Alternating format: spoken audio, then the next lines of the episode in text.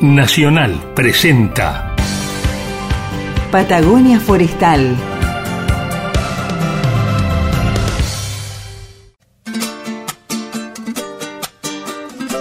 Patagonia Forestal, un espacio de encuentro y diálogo para compartir saberes y miradas. Se suma un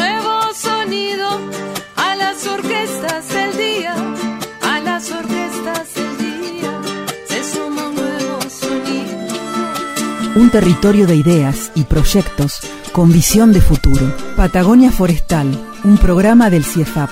Patagonia Forestal, un lugar para sentir la investigación, la innovación y el desarrollo. Aquí comienza Patagonia Forestal 2021. ¿Cómo estás, Héctor? Te extrañaba. Sí, desde el año pasado que no te veía. Tal cual. Y así muy entusiasmada con este programa que promete. ¿eh? Este año tenemos de todo. Sí, absolutamente, con todo el entusiasmo que ustedes se pueden imaginar. Nuevos columnistas, notas que nos quedaron pendientes del 2020. Sí, está bueno tener notas atrasadas porque quiere decir que uno trabaja en la producción. Totalmente. Vamos a seguir acá comunicando cómo la ciencia y la tecnología son herramientas fundamentales para, para bueno, dar respuesta ¿no? a estas demandas de, de- del territorio, de, de las tomas de decisiones y demás. Todos los problemas de nuestra vida. ¿Qué te parece entonces si arrancamos? ¿Qué historia? ¿Seguimos este año con tus historias? Las Sí, extraño. Sí, sí, totalmente. Vamos a tener al comienzo del programa la aclaración de alguna idea, algún concepto a- o algún mito que siempre está dando vueltas por ahí. Nosotros queremos esclarecer, un, poner un poquito de luz en, en las cosas. A ver qué traes para el programa número uno del 2021. Bueno, el de hoy fue una, una sugerencia tuya que me pareció muy buena y lo tomé.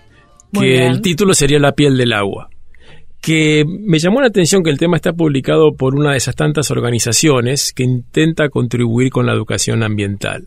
Y antes de contarte lo, lo de la piel del agua, te digo que la educación ambiental es algo que me quita el sueño por momentos. Y la ausencia de la misma es lo que determina que nos enojemos cuando vemos un papel en el suelo o un pañal revoleado al costado de la ruta. Pero si vamos al fondo del tema, yo no creo que la gente haga esto por maldad. Creo que la, la razón fundamental es la ignorancia. Y en parte yo lo tomo como algo personal. Siento algo de culpa porque probablemente no hice más de lo que podría haber hecho habiendo tenido la suerte de recibir la educación ambiental tanto de mi escuela como de mi familia, etcétera. Por eso creo que eh, más allá de enojarse tenemos que tratar de hacer algo y hay muchas organizaciones que trabajan en estos temas y una es donde está publicado este artículo de la piel del agua que vamos a hablar, hoy justamente, que es una organización que tiene sus centro en España, pero que es internacional, que se llama Agroforestales CA, justamente tiene que ver con, con lo que hacemos en el CIFAP, y es una, una organización que dedica mucho tiempo y esfuerzo a estos temas. Y uno de esos es ese, el de la tensión superficial o la piel del agua. Tal vez alguno de nosotros haya escuchado de esta frase, la frase de tensión superficial. Y es muy sencillo. El agua cuando está en estado líquido, todos sabemos que es H2O, lo, lo- vemos en el colegio, etcétera. Más allá de que son moléculas que tienen dos partes de hidrógeno y una de oxígeno, eh, estas tienen em, una tensión entre sí mismas las moléculas que hace que eh, las que están en la superficie tengan tensión una tensión superior a las que están dentro del agua, porque las que están dentro del agua están como tironeadas de la de al lado, de la por la de arriba, la de abajo la- y las de los dos costados. Pero las que están en la superficie no están tironeadas desde arriba, el aire no les produce ningún efecto. Esto crea que tengan, hace que tengan una tensión superior. Eh, por lo tanto, si nosotros queremos romper esa tensión, tenemos que ser relativamente bastante pesados o más densos que la misma um, atracción fuerte que producen las, las moléculas en la superficie. Esto hace que los insectos, muchos insectos, puedan caminar por encima del agua. Y si vos tirás un, un clip de los que se usan para el papel, si bien es más denso que el agua, no se hunde. Y no se hunde, no se hunde justamente por eso, por esta tensión superficial que es muy superior a la que está, está en el interior del agua. Y estas ligaduras entre las moléculas son los que explican, los que explican el tema. Y eso es lo que, lo que charlamos hoy. Y para cerrar, les quiero comentar por las dudas si alguno no, no se lo aclararon, esos videos que andan por WhatsApp de gente que corre arriba del agua. Eh, tengan cuidado. Tengan cuidado, son truchos. Hay una, hay, hay una plataforma abajo y un, y un poquito de agua de 3, 4 centímetros arriba. Yo creo que sí, totalmente. Habrá que hablar con alguno, un nadador profesional, a ver si ellos estudian, ¿no? Cómo romper esa tensión del agua en algunos de estos clavados que hacen. Vamos a llamar a alguno a lo largo del año. ¿Qué te parece? Mm, excelente idea. Bueno, arrancamos con Patagonia Forestal 2021. Quédense porque es un programa que promete. Patagonia Forestal, un espacio de diálogo sobre investigación, innovación y desarrollo. Bueno, Héctor, así comienza este ciclo 2021. ¿Qué tal? ¿Cómo te ves? Bien, bárbaro, con todas las, las, ganas y el entusiasmo por comenzar este nuevo año, por más que todavía sigue siendo atípico, creo que hay que ponerle toda la energía que uno pueda. Totalmente. Y aparte, cómo, bueno, la ciencia y la tecnología siguen súper presentes, ¿no? Cómo nos atraviesan y nos ayudan a encontrar respuestas. Sí, absolutamente, incluso con, con, con la misma pandemia en sí. Este, creo que sí, o sea, va a colaborar en mucho el salir de esto toda la, ciencia y la tecnología acumulada, acumulada durante muchos años. De hecho, el, el haber desarrollado una vacuna en tiempo récord hace 30, 40, 50 años esto hubiera sido imposible. Gracias a la tecnología de la ciencia lo estamos logrando.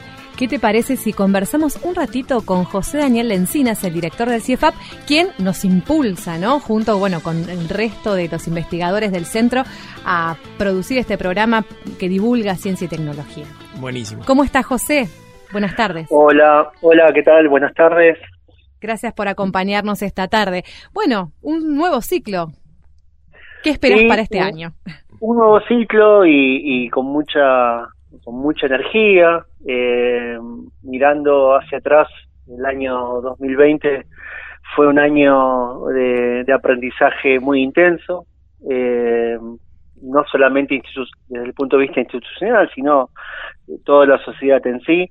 Y como decían ustedes, eh, me parece a mí eh, de que hay que resaltar de que se revalorizó eh, en forma importante el conocimiento de la tecnología disponible en, los diferentes países. Hubo una amplia cooperación entre los diferentes países, no solamente para el desarrollo de vacunas, sino también para otros dispositivos de, protección contra contra eh, este virus, así que eh, las agendas institucionales se, se, vieron modificadas para prestar atención y específicamente eh, para analizar qué cómo podemos eh, contribuir a, aportar soluciones eh, en base a, las capacidades existentes y a una mejor articulación eh, con otros institutos para desarrollar cosas que antes, por supuesto, no estaban en, las agendas. Sí, José, y yo este, pensando en la frase de que las crisis pueden convertirse en oportunidades, se me ocurre que ¿Qué, reflexión tendrías vos respecto de la contribución que podíamos hacer con, nuestro programa de radio del CIFAP a, estos momentos tan particulares? Sí, eh, yo juntaría varias cosas. Me parece a mí que es un año de, conexión, de mayor conexión, eh, claramente, porque al estar conectados no solamente a nivel global, sino también a nivel país y a nivel de región, eh, las soluciones aparecen más cercanas, así que me parece a mí que es un año de, trabajar aún más eh, con, la, con la conexión de las cosas, conectar gente, conectar tecnología, conectar conocimiento, y sin duda la radio y el programa de radio que estamos llevando a cabo con Radio Nacional, eh, me parece a mí que es una, una, una pequeña contribución a, la divulgación del, del, de, plantear eh, problemáticas, de, de, escuchar opiniones eh, diferentes, de, proponer soluciones, eh, no solamente del ámbito científico-tecnológico, sino también de la, de la sociedad en general. Así que me parece a mí que es un año de mayor conexión y es la situación que nos va a ayudar a, a sobrellevar este año 2021 seguramente hemos, cometido errores, pero también hemos aprendido rápidamente sobre eso y así que este año 2021 seguramente tenemos que dar lo mejor nuestro para, para enfrentar las cosas nuevas que nos va a deparar este virus, pero ya, ya no cometer los mismos errores. Bueno, es un punto de encuentro entonces este programa, un diálogo de saberes, como decíamos durante 2020 y lo proponemos para este 2021, seguir dialogando y encontrarnos eh, eh, como sociedad, ¿no? Donde la ciencia tiene un rol y la tecnología un rol súper relevante. Y para todos una responsabilidad altísima el hecho de tener la suerte de estar participando de un medio que milagrosamente ha este, sobrevivido a todos los adelantos tecnológicos de la época. La misma televisión, como nosotros la conocemos, ya está en duda su existencia. Sin embargo, la radio como que cada vez tiene más fuerza. Así que el tener la chance de poder comunicarnos a través de este medio creo que es una responsabilidad muy grande para todos nosotros. Sí, totalmente. Es muy importante lo, lo, que decís, eh, Héctor, y, y, realmente eh, es importante decir lo que sabemos y lo que no sabemos, ¿no? Eh, a veces siempre tratamos de explotar lo que sabemos, pero también plasmar claramente que hay cuestiones que no se saben o que contienen alto grado de incertidumbre. Es importante también comunicarlo, porque porque así vamos construyendo realmente bases sólidas de, discusión entre, entre nuestra gente eh, y que escucha la radio, entonces decir cosas, mira, esto ya lo sabemos, ya aprendimos, eh, y esto ya lo probamos, eh, funciona, esto no funciona, o funciona bajo determinadas circunstancias. Me parece a mí que, la radio tiene, tiene un valor muy importante para, para traducir esas cuestiones de conocimiento que, que a veces eh, no están... Eh, eh, sí, sí, no están caras. Este, estoy totalmente de acuerdo. O sea, es, es eh, el saber lo que no conocemos es parte del mismo conocimiento. Exactamente, exactamente, y a veces esas cosas no le damos importancia, eh, muchas veces, no solamente en, en nuestro trabajo cotidiano, en la institución, eh, sino también hay una necesidad imperiosa de información de la gente, ¿no? Eh, en este contexto de COVID. Entonces, hay que trabajarlo eso y, yo considero de que, de que junto a Radio Nacional hacemos nuestro pequeño aporte eh, para toda la región. José, gracias por estas palabras de, de inicio y bueno, te invitamos a quedarte para escuchar un programa que promete. Bueno, perfecto. Muchísimas gracias y estamos en contacto para, para la, mejorar la conexión con, nuestra gente en todo el territorio. Gracias. Deseo éxitos y, y, un muy buen inicio en este año 2021. Gracias, hasta la próxima. Hasta luego. Patagonia Forestal.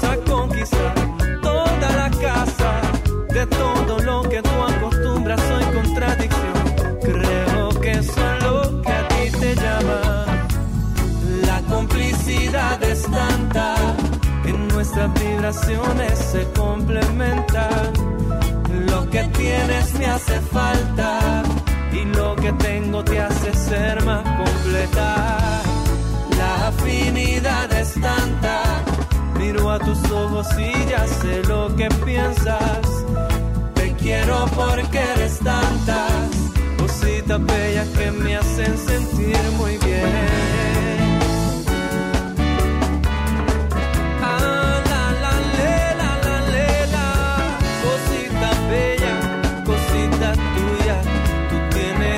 detallitos que me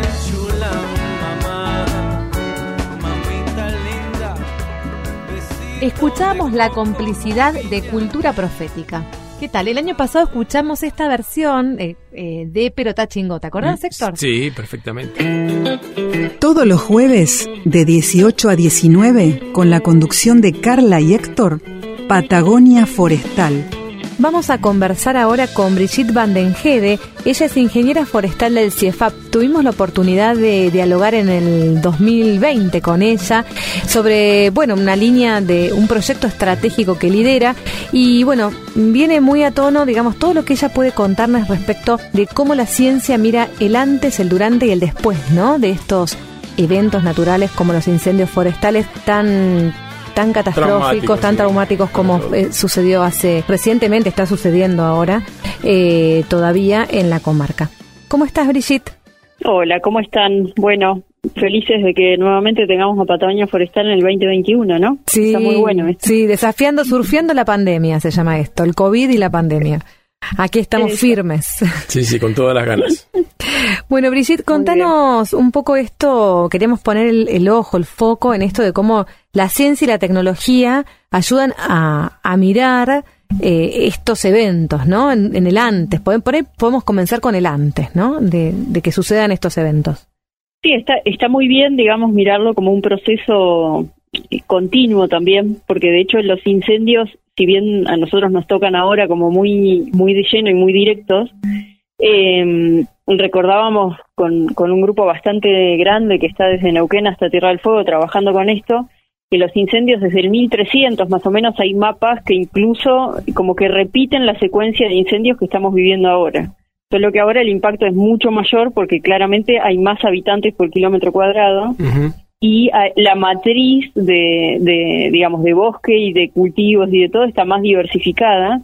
Entonces hay el triple o cuádruple de afectados respecto a otros años, ¿no? Entonces por eso impacta también mucho más que, que, digamos, que en otras épocas, ¿no? Y eso nos pone en el desafío, en el antes, de planificar un montón de cuestiones con la sociedad asociadas a la tecnología que nos pueden dar herramientas como para cuando ocurren estas catástrofes, porque uno piensa, dice, ocurre esta vez, no va a ocurrir nunca más, pero en realidad hay que pensarlas como procesos que se pueden repetir, ¿no? A lo largo de... Nosotros tenemos por ahí una vida corta, digamos, entre 80 y 90 años, pero Mm. la naturaleza tiene ciclos mucho más amplios, mucho más grandes, ¿no? Eh, entonces, bueno, ahí la tecnología puede ir trabajando y avanzando y darnos herramientas para convivir con esos ciclos es que, que, que si bien no son, digamos, como naturales, propios de la naturaleza, pero sí son propios del ser humano con la relación con el ambiente. Entonces, mientras esa relación no se modifique lo suficiente, vamos a seguir teniendo eventos como estos, ¿no? Claro. Y entonces en, es, en esa reflexión es que nos tenemos que parar y tenemos que decir, bueno, ¿qué, cómo, ¿cómo nos manejamos con la tecnología que tenemos como para eh, hacer, digamos, menos impactante estos hechos y en lo posible evitarlos, ojalá, eh, porque hacemos una serie de cuestiones que tienen que ver con la planificación, ¿no? No solamente del territorio, sino de cómo nos relacionamos con el medio, con las comunicaciones, con el monitoreo y alerta temprana. O sea, hoy tenemos muchas tecnologías que podemos aplicar desde el lado de la comunicación para avisar rápidamente que, que el suceso ocurre, entonces uno puede ir a, a, este, abordarlo rápidamente. En el evento, digamos, también ahí juega un rol muy importante, ¿no? Tener en claro dónde están los puntos álgidos donde uno tiene que ir y, intervenir rápidamente. La coordinación, ¿no? De, de todas las, digamos, la amalgama de instituciones que empieza a trabajar a medida que el evento se hace cada vez más amplio, porque una cosa es que sea, no sé, de un municipio una jurisdicción provincial y otra es muy distinta como ocurre o como ocurrió este año, donde atraviesa varias jurisdicciones y, y varios municipios, ¿no? Y, varias provincias. Entonces, bueno, ahí ya empiezan a jugar el rol eh, municipal, provincial, este, nacional, de las distintas instituciones que están en el territorio y que todas, digamos, quieren de alguna manera hacer su aporte. Entonces, bueno, todo es entrelazado. Ahí cada una de las partes, digamos, que componen el sistema de ciencia y técnica tiene su aporte, ¿no? Y, y ahí están las tecnologías, están la investigación de base, está la investigación aplicada, hay elementos que, que se pueden aportar desde lo teórico, pero también muchos desde lo práctico, ¿no? Como este, gente que hace muchos años que viene trabajando en este tipo de eventos y que, y que puede brindar su experiencia y, y acelerar procesos en la toma de decisiones, ¿no? Claro. Que Sí, eso sí. también ayuda muchísimo y que por eso también decimos, bueno, ¿en qué puede aportar eh, la, la tecnología o la ciencia y la tecnología? Es eso, es por ahí, allá tener evaluados determinados procesos y avanzar en tomar decisiones mucho más rápidas sabiendo que ya tenés ese conocimiento previo que te ayuda a tomar decisiones un poco más acertadas o por lo menos más, digamos, más rápidas, Exacto. si. Danos un ejemplo. Eh, ¿qué- ¿Con qué tecnología podría ofrecerse información previa a un evento? Eh, ¿y ¿Qué tecnologías se están desarrollando para brindar información en el momento ¿no? de- del suceso? Bueno, fíjense que ustedes, eh, eh, a ver, todos lo- los incendios que ocurrieron este año eh, ocurrieron al este, ¿no? Como al, al este, digamos, de, de nuestras jurisdicciones, eh, ¿no? Si las miramos, hacia al, al oeste, que es la parte más cubierta por eh, cámaras, sí, de vigilancia, por puestos de vigilancia y por monitoreo y alerta temprana, que, que básicamente son cámaras que monitorean la zona y este, en los cuales uno tiene un punto de control donde puede mirar, ¿no? Entonces, en esos puntos donde no hay imagen, donde no hay puntos ciegos, como le decimos nosotros, sino Sí. que hay imágenes que se pueden relevar, este, no ocurrieron los incendios. Sí ocurrieron en, en los puntos donde no había ninguna tecnología que estaba como apuntando a ese sector y mirando detenidamente qué ocurría, ¿no?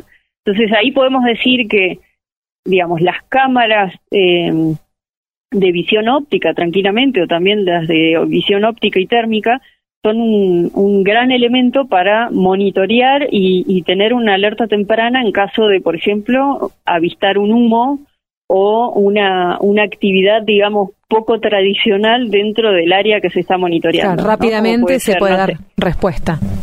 Exactamente, rápidamente se puede dar respuesta. Sí, o sea que una, un- Este, una de las conclusiones importantes de este evento es que convendría extender el área donde se hace el monitoreo de monitoreo temprano de focos de incendio, ¿no es cierto?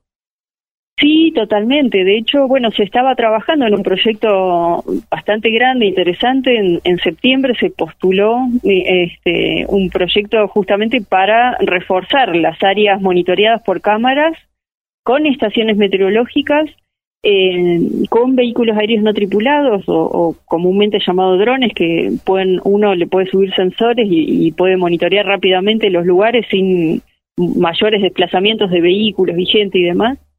Este, pero bueno, claramente la temporada nos, nos vino encima este, y uno sabe que estos procesos también son largos, ¿no? La adopción tecnológica por lo menos lleva entre 3 y 4 años adoptar una tecnología, sobre todo en sistemas donde la apropiación tecnológica es como más lenta, ¿no? Si uno Claro. habla del sistema científico tecnológico, la adopción es rapidísima porque estamos preparados para eso. Cuando hablas de la adopción tecnológica en un sistema que no está acostumbrado a manejar tecnología, ¿no? Eh, lleva un proceso mucho más lento de Claro. apropiación. Entonces, bueno, Brigitte, hablábamos también de que la, eh, la tecnología también puede dar eh, información para la toma de decisiones durante el evento y posterior al evento. Muy rápido sobre ese recorrido, bueno, ¿cuáles son, eh, con ejemplos concretos, los aportes que pueden dar estas tecnologías?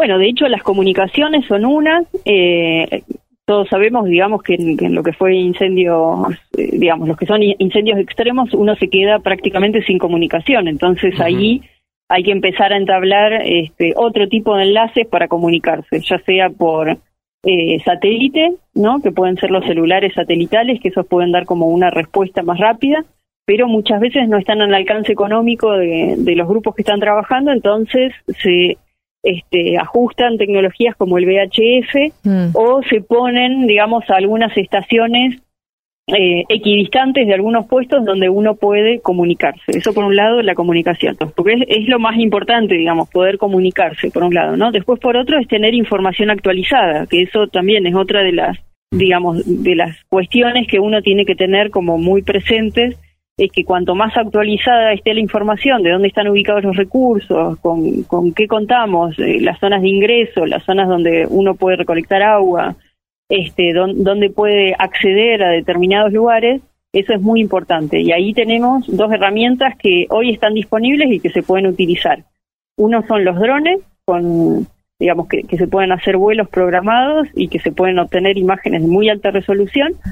También están las imágenes satelitales y también hay una tercera opción que no se está usando mucho, también por los costes y demás, pero que está disponible, que es subir cámaras eh, este, arriba de aviones, ¿no? Que los mismos aviones hidrantes podrían, este, y pueden de hecho, si OFAP hizo algunos, este, algunas pruebas y funciona muy bien, tanto cámara térmica como óptica, y entonces eso da una información bastante acertada de la situación durante el incendio y también que ayuda a tomar decisiones, ¿no? De, de hacia dónde abordar o, dón- o cómo preparar al día siguiente o el día después, digamos, de, del avistaje. Brigitte, de Eh, cara a futuro y para ir, bueno, concluyendo esta primera entrevista del año, eh, bueno, ¿cuáles son los desafíos, no? En este, en, en esta tercer, en tercera etapa que decíamos, eh, en el después de los incendios. ¿Qué es lo que el CIEFAP Sí, también puede aportar? la- Tal cual, sí, yo creo que la planificación del después es muy importante, ¿no? Y hacer esto que yo mencionaba al principio, como más resiliente a las a las poblaciones que viven en estos lugares de interfase bosque, ¿no? O comunidades eh, y que tienen que ver justamente con, bueno, dónde restaurar, cuáles son las áreas más críticas, ¿no? Sobre todo la contención de laderas, que es, es un tema que se, se va a venir, Sí, o sea, las altas pendientes, el tema del resguardo del agua, eh, las cuestiones que tienen que ver también con los accesos y, y los servicios básicos. Una vez que se resuelva esa como reorganización del territorio, sí. este, que son como las necesidades básicas a resolver, ahí yo creo que va a venir la etapa justamente de restauración. Este, entonces, bueno, ahí va a haber mucho trabajo técnico y se va a necesitar de diversas disciplinas como para abordar ese tema y que yo creo que, bueno, ahí el CIEFAP tiene todas las herramientas y está acostumbrado a, a también a la coordinación interinstitucional y, Sí. y De- con varios profesionales como para abordar y hacer un buen trabajo. Brigitte, como siempre, Bueno. un placer conversar contigo y bueno, eh, te comprometemos seguramente para hacer algún otro diálogo a lo largo de este camino que recién comienza en el 2021, un año muy particular. Por supuesto, por supuesto, y bueno, no hay que dejar de aprender porque creo que esa es la base también de la evolución humana, ¿no? El aprendizaje. Bien. Así que bueno, Hasta- hay que tomárselo positivamente a las To- cuestiones. Totalmente. Hasta la próxima, Brigitte. Muchas gracias. ¿eh? Que esté muy bien, gracias. Gracias.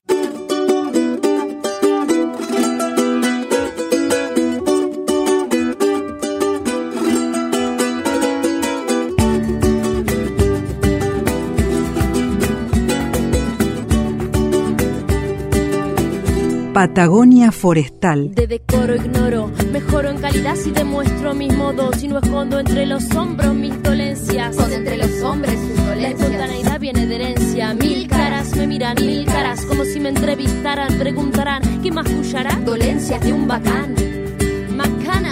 Macanas. Un falso, un balbucear sin nada, una mirada y un escudo de escuadrón sobrepasando el horizonte de mis límites con guerra y estrategia. Hiriente el maricón, pero mi fuente fértil, desabrigada en lo más sutil, más alineada esta compadrona. ¿Puedo referirme a mí? Claro que sí, que sí. Yo no me pianto por un pueril. Se dice de mí,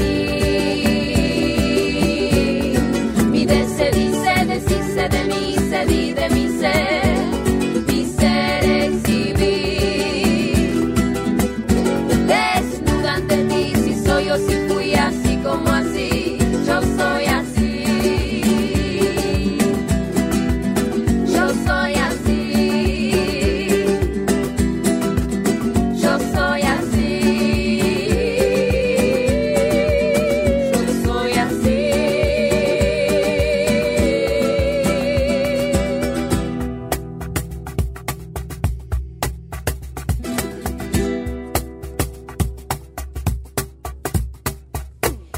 ornamentada peina los ruidos, la bronca barrida, borrado el bajo suspiro, el rezo, el ramo seco saca su pecho y lo muestra en concierto. Des, concéntrase la audiencia, laten con fuerza los tímpanos, su lengua ronca segmentos, fragmenta en frases sus pensamientos. Alma de viento, des, contenta, des, el timbre ajeno, el ajeno de algunos propios, el agujero resuelto en lo obvio, un robo, un novio, la necedad de borrarse en otro, la carencia refleja hielo, el objeto quieto. La vanidad es un reto para quien incompleto encuentro. Escuchamos Decise de mí de Fémina y vamos a seguir con el programa. Vamos a conversar ahora con Diego Morbel. Él trabaja en el área de geomática del CIEFAP.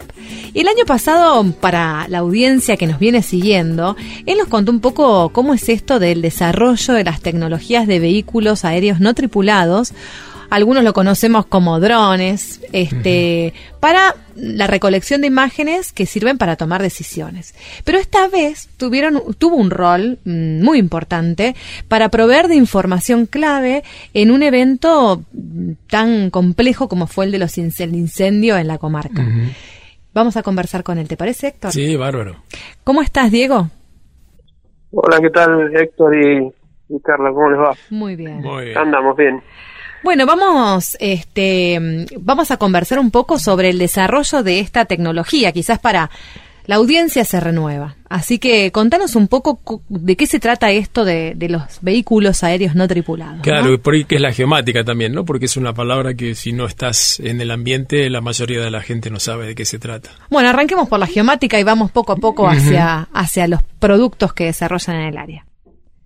Bien, bueno, nada, eh, la geomática es bastante simple, digamos, el, la definición es, eh, digamos, todo lo que tiene que ver con la, el manejo de información que tiene alguna ubicación en el espacio, ¿no? Entonces, básicamente se trata de superponer capas que tienen una georreferenciación y uno a través de eso puede hacer diferentes análisis.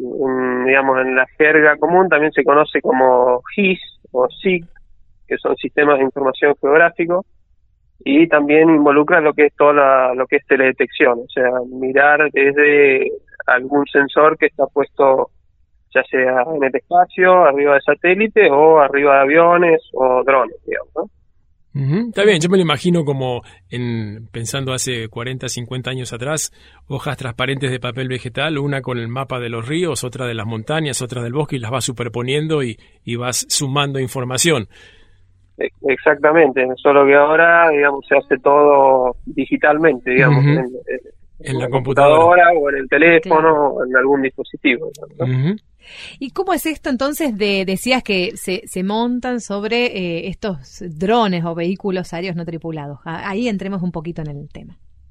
Claro, básicamente el, digamos, el BANT o, o lo que es el dron, eh, nada, es un aparato que está, digamos, construido como para que uno le pueda establecer un, un, un recorrido que tiene que hacer, entonces el, el aparato lo hace de forma automática y básicamente lo que hace es, eh, va ya sea filmando o lo que hacemos nosotros que es tomar un montón de fotografías hacia abajo y eso después, eh, digamos, se incorpora dentro de lo que es un análisis fotogramétrico y a partir de eso, de todas esas miles de fotos que se sacaron, se construye un modelo en tres dimensiones y de ahí se puede sacar eh, ya sea un modelo digital de superficie con básicamente curvas de nivel, alturas, desniveles y también se construye lo que se llama como un ortomosaico que es básicamente un, una gran imagen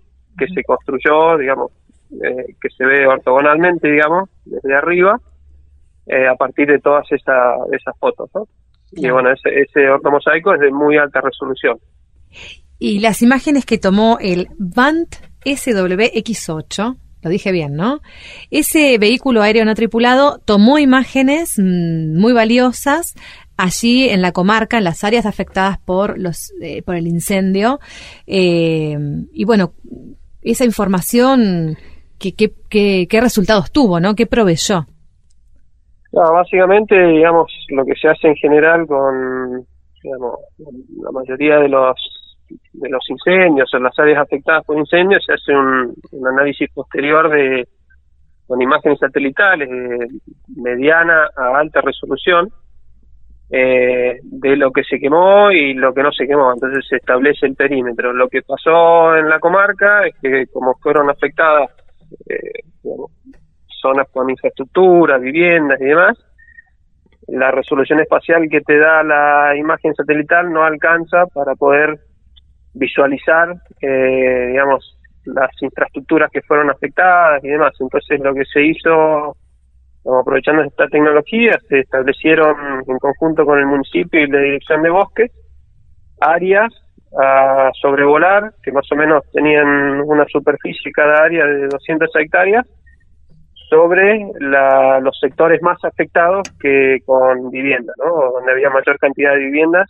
en, en el incendio. ¿no? Entonces se sobrevolaron tres, tres zonas que van ahí desde Cerro Radal hasta, eh, bueno, Golondrinas y un poco ahí la zona del hoyo, ¿no?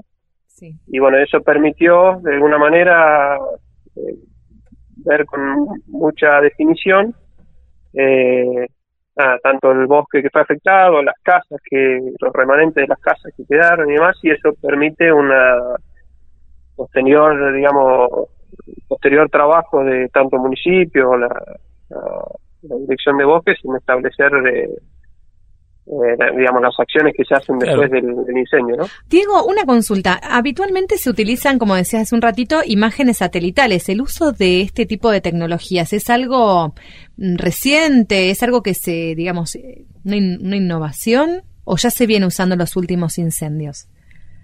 No, las imágenes satelitales se usan de- desde hace muchos años. Lo que pasa es que, digamos, a medida que en los últimos años se logran imágenes satelitales de mucha mayor resolución.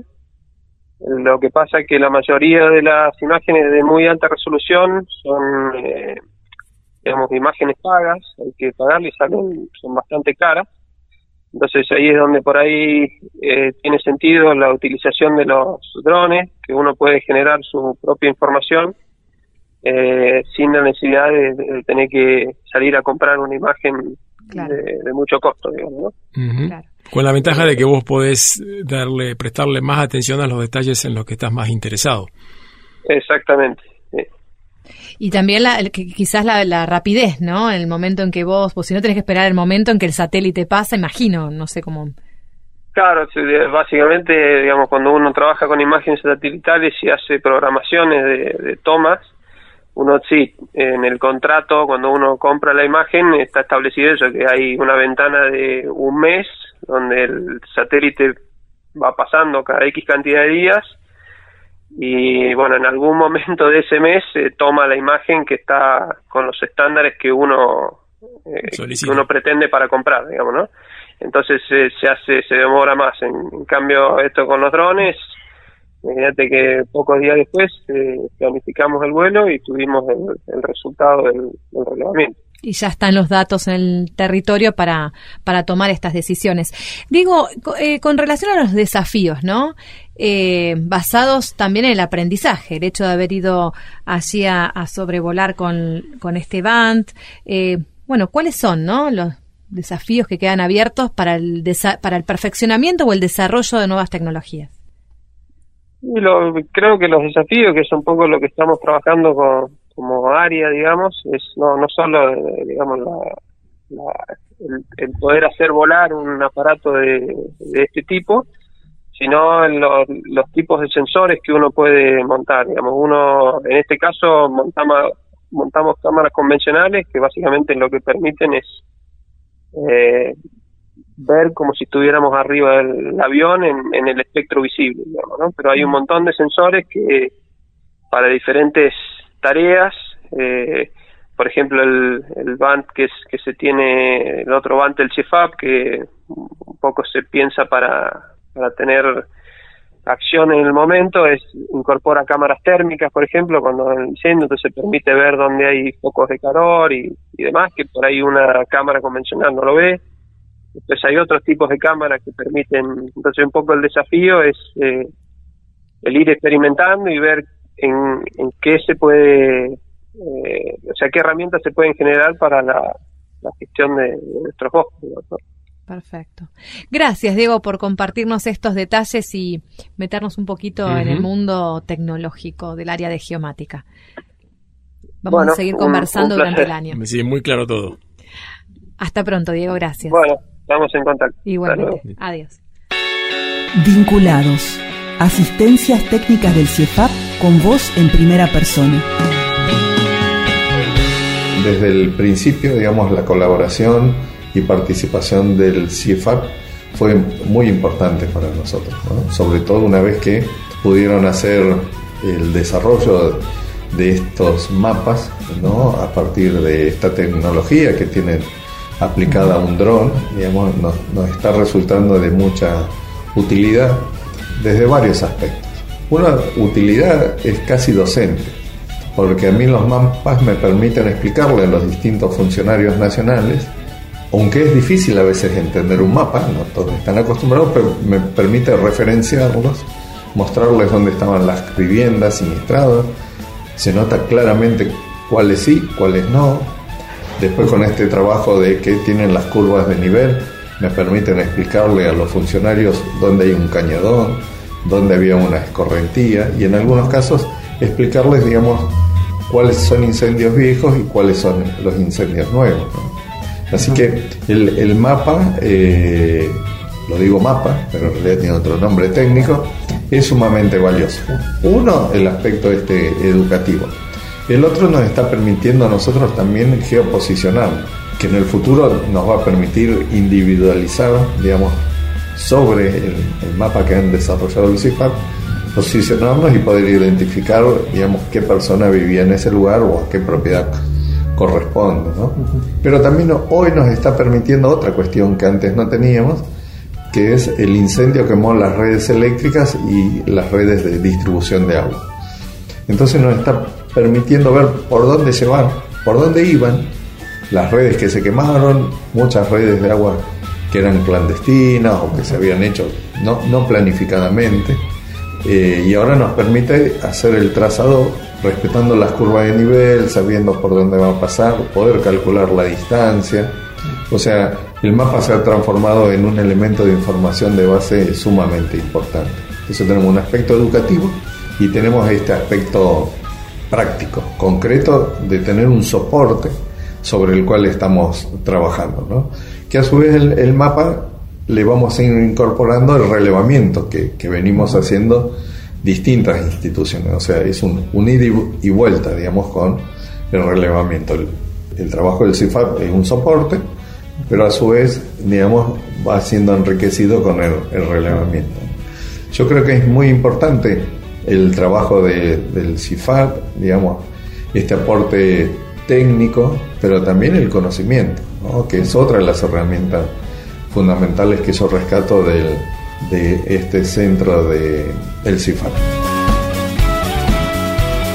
Escuchábamos a Augusto Sánchez, intendente del Lago Pueblo, quien valoró la información cartográfica entregada por el CIEFAP para la mejor toma de decisiones. Seguimos con el programa. Vamos a conversar ahora con Mario Guzmán. Él es coordinador del programa de restauración de la provincia de Chubut y, bueno, ha participado activamente en acciones de restauración acá en el territorio, digamos, impactados principalmente por los incendios forestales. Siempre a través de la Dirección de Bosques y Parques de la provincia. ¿Cómo estás, Mario?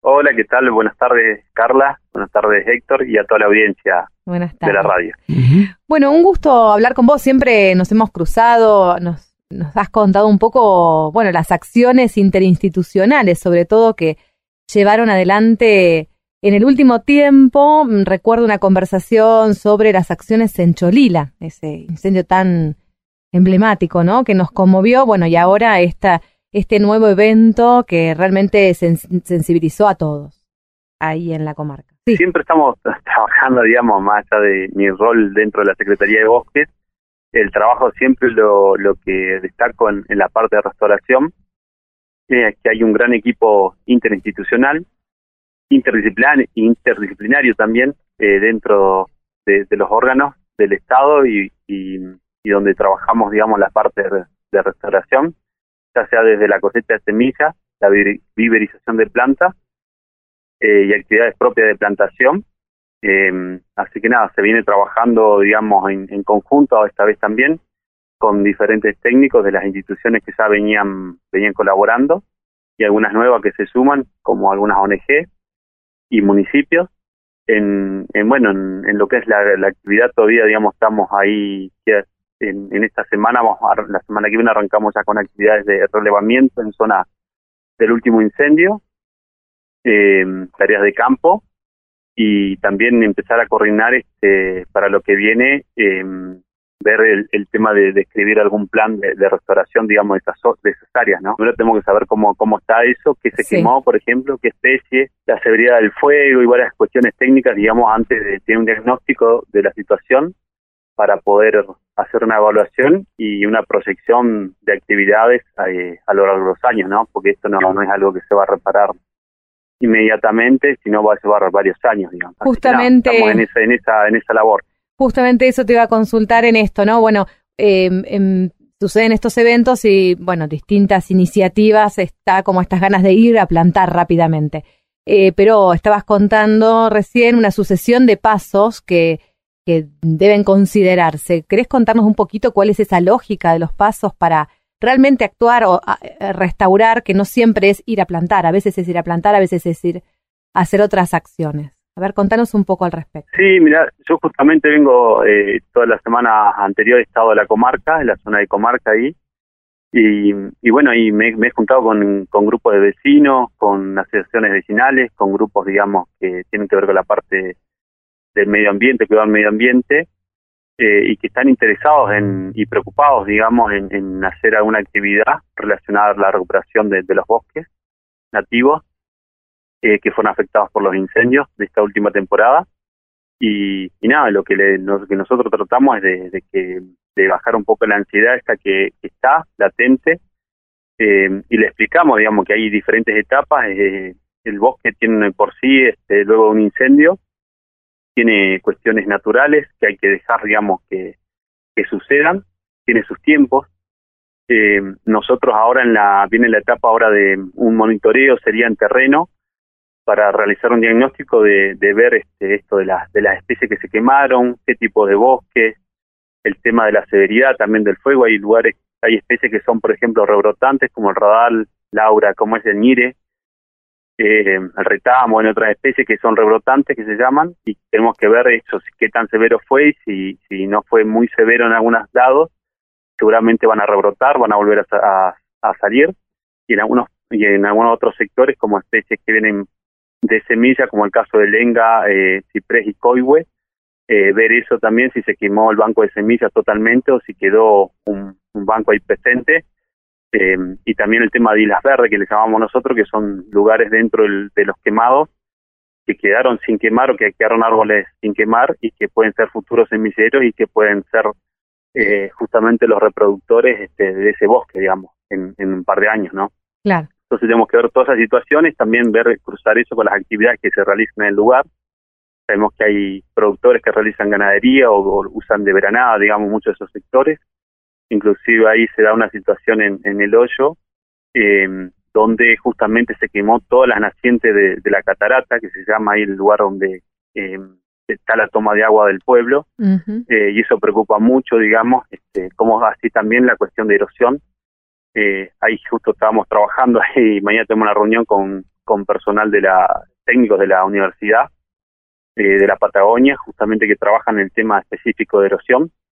Eh, así que nada, estamos avanzando en, en algunas cuestiones concretas y en otras, bueno, tenemos, como te digo, ahí todavía estamos pensando, estamos trabajando en, en realidad en, en apagar el fuego, porque eso sigue quemando. Exacto. Yo vengo de hoy de ahí, de esta zona, y sigue, sigue quemando arriba. Eh, en los, hay lugares que no se ven bien, digamos, de- desde, el, los- desde el pueblo, digamos, pero bueno, eso sigue quemando, se sigue elaborando ahí. Hasta que no se apague eso, nosotros no podemos activar. Eh, fuertemente en esto, digamos, si no estamos ahí con un poco de cautela, justamente porque están las energías puestas ahí, ¿no? Claro, claro. Mario, entonces por lo que estás diciendo, una primera etapa sería tratar de armar una especie de mapita del área quemada, donde como decís vos, podés determinar si es que quedó algo de vegetación, si no, etcétera, qué acciones concretas son las mejores a realizar en cada uno de esos sectores. ¿Puede ser así? Sí, tal cual, tal cual, justamente eso. Hay que hay que ver, digamos, ya el, siempre recal- recalcamos lo de Cholila, el Turbi y el desemboque en el año 2015, que fue el incendio más grande de dentro de la provincia, donde se quemaron 40.000 hectáreas ese mismo año. Eh, y bueno, eso trajo como aparejado este, este, este tipo de, de trabajo que se hizo entre las diferentes instituciones y fue muy valioso también porque nos permitió ver, digamos, el, la foto de hoy, digamos, pero también poder proyectar y tener la foto de, de, de dentro de un par de años y dentro de cómo queríamos que quede ese bosque. Entonces, eh, nada, nos permite un poco tomarnos ese tiempo de, de realizar esos estudios porque hay cuestiones que hay que responder eh, de forma urgente. El caso de la erosión y lo que decía recién, el tema del, del agua es preocupante ahí en, en algunos lu- lugares, digamos, sobre todo en el hoyo. Y en otras zonas, digamos, es ir viendo cómo, cómo empezar a pensar de, de recuperar esa, esas áreas, digamos, de bosque nativo que, que se fueron perdiendo, ¿no? Pero sí tiene que ver con eso, con acciones ya más concretas y otras que son más planificadas a, a largo plazo, eh, que tienen que ver con la recuperación del bosque nativo, ¿no? Eso también es importante acá en esta zona, es, es destacar el, el eh, eh, cómo es la acción y el involucramiento de, la, de los municipios y también de la, de la gente, ¿no? De la sociedad. Eso no ocurría en otros, en otros eh, lugares cuando se incendiaban, eh, salvo alguna, algún grupo de, de, de vecinos, digamos, pero acá es como que es gran parte de la comunidad está interesada, está preocupada y ocupada en, en tratar de, de aportar, digamos, su granito de arena eh, a lo que es eh, estos lugares que se, se han quemado, ¿no? Mm, Eso es muy positivo, ¿no? Sí. Y Mario, para, para ir cerrando, eh, en base a los aprendizajes, lecciones aprendidas de, bueno, de eventos anteriores, de la historia de trabajo, ¿cuáles son los grandes desafíos que, van a tener que enfrentar? Eh, qué buena pregunta. Eh, yo confío que soy, eh, le tengo mucha fe al, equipo, digamos, que, viene trabajando, no solamente de, de- mucho se viene de- del año 2006, se viene trabajando diferentes incendios. Y nada, confío mucho en, la capacidad técnica de, de las instituciones como el INTA, el CEPAB, eh, bueno, la misma Secretaría de Bosque, eh, diferentes ONG que se han sumado este último tiempo con acciones directas, digamos, también, eh, las municipalidades, sectores productivos también que tienen la producción y también con el conocimiento como la Universidad de la Patagonia. Eh, confío mucho en eso, digamos, en, en- en- hay una gran capacidad técnica y, y- y de resol- resolutiva, digamos, de acción de las diferentes instituciones. Eh, y el gran desafío después, después que ocurre esto, es tratar de involucrar, creo yo, a la, a la comunidad y que sea algo continuo, ¿sí? Eh, porque siempre que ocurren estos, estas desgracias, digamos, estos desastres ecológicos, la comunidad se involucra, pero bueno, cuando pasa el tiempo, un poco los años, esto se va, se va este, como desmotivando un poco eso. Claro. Eh, el, creo que el gran desafío es, es eso, generar desde el Estado eh, políticas que tengan que ver esto con la educación ambiental y la participación ciudadana en estas cuestiones, eh, más allá de lo técnico, digo, eh, y poder sostenerlo, eso involucra de conseguir financiamiento tanto eh, dentro del país como fuera del país para sostener estas acciones a que restaurar este un bosque quemado, más allá de las dimensiones que son grandes en estos casos, es muy costoso. Entonces, bueno, mantener eso es, es, es, es un desafío, digamos, ¿no? Bien. Bueno, Mario, muchas gracias por conversar con nosotros, empezar a hablar de esto. Imagino que a lo largo de los programas vamos a seguir eh, profundizando y nos van a ir contando, bueno, cómo van avanzando en las acciones eh, en el terreno. Te comprometemos. Bueno, yo agradecerle a ustedes y, y nada, y decirle sí a la audiencia de que, que hay una luz de esperanza, digamos, más allá de los incendios. Eh, siempre está muy bueno que la gente se, se pueda conectar con uno mismo, digamos, y también con, con, con la preocupación por el bosque nativo es es súper importante y está el desafío nuestro desde el Estado poder acompañar eh, y lograr con algunas acciones concretas este, que ese acompañamiento sea real, ¿no? Así que nada, agradecerle a usted y a la audiencia por, por, por estar presente siempre. Bueno, hasta pronto, Mario. Gracias eh, por ayudarnos a reflexionar. Hasta luego. Hasta Gracias. luego. Este año vamos a ir presentándoles a distintos columnistas. En el día de hoy nos acompaña Marcela Godoy. Ella es ingeniera forestal y nos va a hablar en el 2021 sobre nativas en el jardín. ¿Cómo estás, Marcela? Hola, ¿cómo estás, Carla? ¿Cómo es esto de nativas en el jardín que te apasiona tanto? Me encanta porque a mí me gusta el paisajismo, entonces me, me interesa como, como un hobby en realidad. Y es tan bueno porque mm, tener nativas en el jardín, porque un poco se reconstruyen las, las condiciones naturales del, del lugar y contribuyen a la biodiversidad, a la presencia de mariposas que ya estaban antes, eh, de aves y demás eh, fauna que, que está asociada a estas, especies nativas. Este año vamos a recorrer entonces una colección de nativas mm, en- para nuestros jardines. Sí, sí, hay arbustos, hay herbáceas, hay gramíneas. Y bueno, un poco vamos a hablar al principio de arbustos de pequeño porte.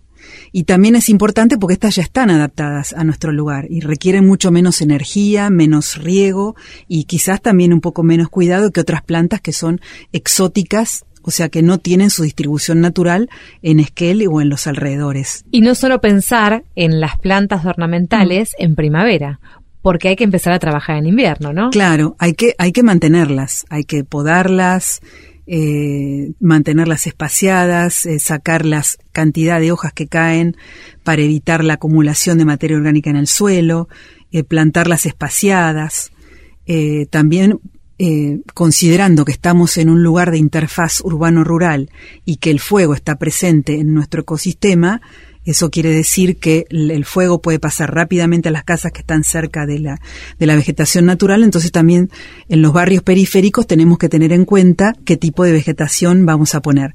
Y tenemos muchas plantas nativas que se pueden adecuar muy bien a un paisajismo que esté en, en, en consonancia para prevenir o ser proactivo a cualquier incendio de interfase. Quédense entonces porque este año esta columna promete y les va a dar mucha información para poner bien bonitos sus jardines. ¿Seguimos entonces durante el año, Marcela? Dale, con gusto. Y así nos vamos con Inocente de la Delio Valdés. Este, este año, Gabriela nos preparó nuestra productora junto con Gustavo París, que trabajan codo a codo con nosotros.